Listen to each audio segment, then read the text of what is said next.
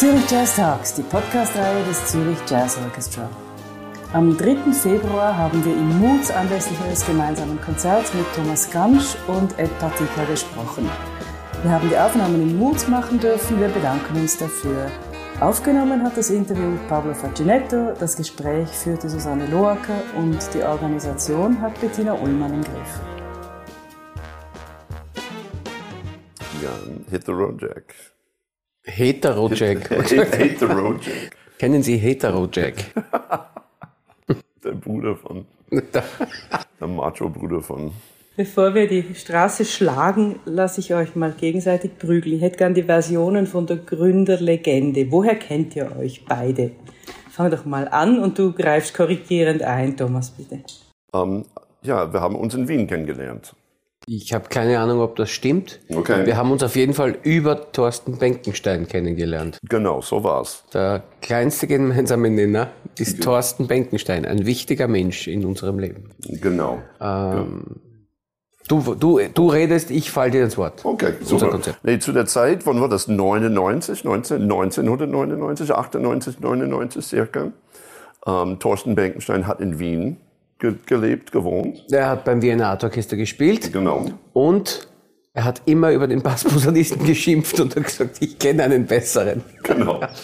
Genau, ab- aber eigentlich, eigentlich, bevor wir zusammen beim Wiener Art Orchester gespielt haben, gab es das Concert Jazz Orchestra Vienna. Warst du da involviert? Da habe ich natürlich mitgespielt. Genau. Der Ed hat in Wien eine, eine Session Big Band aufgezogen, die jede Woche gespielt hat. In der Zeit, als das Porgy und Bess von seiner alten Location ausgewichen ist, in so äh, Quartiere, in denen es zwei Jahre äh, verbracht hat, ehe das neue Porgy und Bess, das man heute kennt, eröffnet hat. Und da gab es eben diese Big Band, die jede Woche gespielt hat. Und bei einer Big Band kommt man leicht rein als Trompeter, weil die verbraucht sehr viele Trompeter. Genau. Vor allem seine. Genau, weil ich, ich, ich will immer mindestens, mindestens fünf Trompeter haben, ne? mindestens. Großes Blechbläsersatz. Genau, und dann da haben wir uns kennengelernt.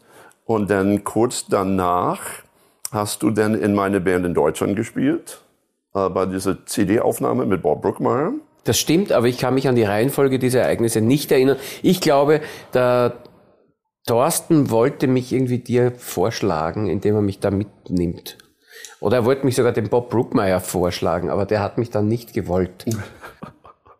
Genau, aber das war auch so, genau, auch 1999. Das war glaub ich. 99. Star Wars war gerade im Kino. Episode 1. Genau. genau. Und dann danach äh, ging es weiter mit Vienna Art Orchester. Richtig, Ed kam ins Wiener Art Orchester und dort haben wir dann vieles erlebt gemeinsam über die Jahre. Zum Beispiel ist der Ed einmal in Rüsselsheim von der Bühne gefallen und hat sich das Schlüsselbein gebrochen Genau. und hat dann die ganze restliche Tournee auf der Tuba spielen müssen und nicht mehr auf der Bassposaune, weil das wäre nicht mehr gegangen. Genau. Und das waren einfach schöne Momente, die man sich äh, fürs Leben merkt. Genau, und ich bin immer noch so ein klein bisschen schräg, so weil ich, weil eigentlich das Schlüsselbein, weil ich statt nach Hause zu fahren und das Ding in Ruhe heilen zu lassen, bin ich weiterhin den ganzen Monat auf Tournee geblieben und es hat eh ein bisschen krumm geheilt. Und so bis jetzt immer, immer mein Schulter ist eh, die Haltung ist eh immer ein bisschen komisch. Und Ja, das, ist, so bleiben. das ist aber das Mindeste, was du hast machen können Genau. für die Kunst. Genau, so war's. Ja, ja.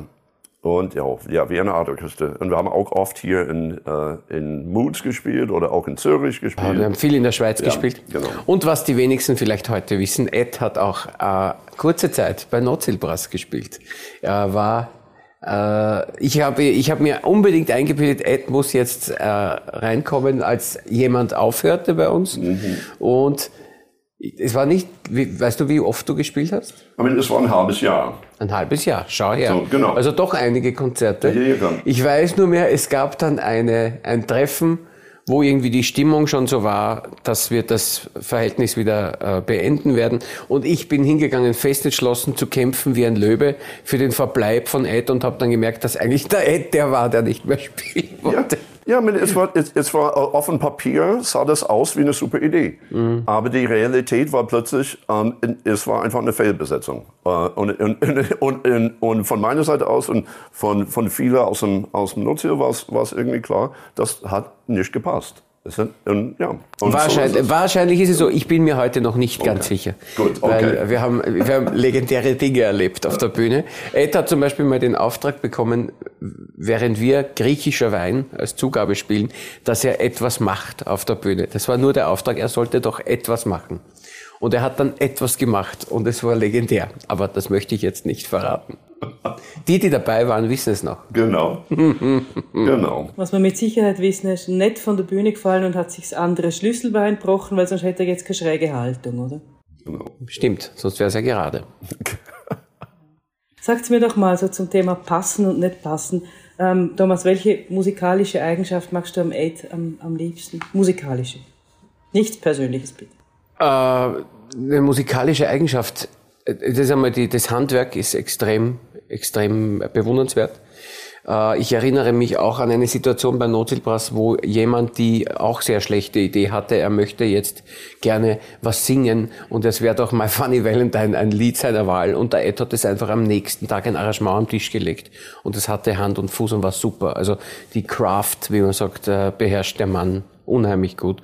Und auch jetzt, wo wir hier arbeiten in Zürich, hat er von mir Stücke genommen und die einfach für Big Band arrangiert und das ist super einfach, ich könnte das nicht und ich hätte auch nicht die Work Ethics.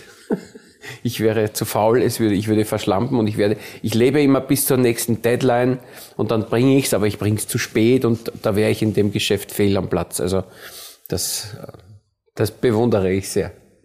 Bevor ich dich jetzt frage, Ed, welche musikalische Eigenschaft du am Thomas am liebsten magst, muss ich doch jetzt noch schnell fragen, kannst du Sirtake tanzen? Wie bitte? Kannst du Sirtaki tanzen? Sirtaki kenne ich nicht. Ah, ich habe jetzt gedacht, ich hätte das Rätsel des griechischen Weins gelöst. Ah. Habe ich nicht offenbar. Okay, seriös. Welche musikalische Eigenschaft magst du am Thomas am liebsten? Um, ähm, ja, dein, oder Tom, Thomas, äh, äh, natürlich eine, diese, diese sprühende oder sprühende Kreativität. Ähm, die ganze, in diese Kompositionen, was ich jetzt die letzten Monaten besser kennengelernt habe. Ähm, einfach so viele super kreative Ideen. Ähm, und, äh, und die Melodien, die du schreibst. Äh, ich kenne kaum jemanden, der eigentlich auch solche super interessante, aber zugängliche Melodien schreib, schreiben kann. Äh, und deine Stücke sind, die sind wirklich, die sind einfach super toll. Und es war, es war natürlich, äh, das hat einfach eine Freude gemacht, die zu arrangieren für Big Band. Und auch ich hoffe, dass wir in die Zukunft, dass wir äh, vielleicht äh, das, diese Idee weiterverfolgen. Weil ich glaube, das könnte auch Hand und Fuß haben, ne, das Ganze. This might be the beginning of a beautiful friendship. Be, exactly. Uh, Dankeschön. Ja. Und, und, natürlich als Trompete, ich bewundere dich auch seit ja, fast 25 Jahren, mm. auch als Trompete äh, und so weiter. Ein kreativer Kopf. Danke. Ja, ja. ist genug. Und, ja. Was, nee, und kommt gleich. Was geht dir an ihm am meisten auf den Geist? Bitte, das, was ist das für eine Frage?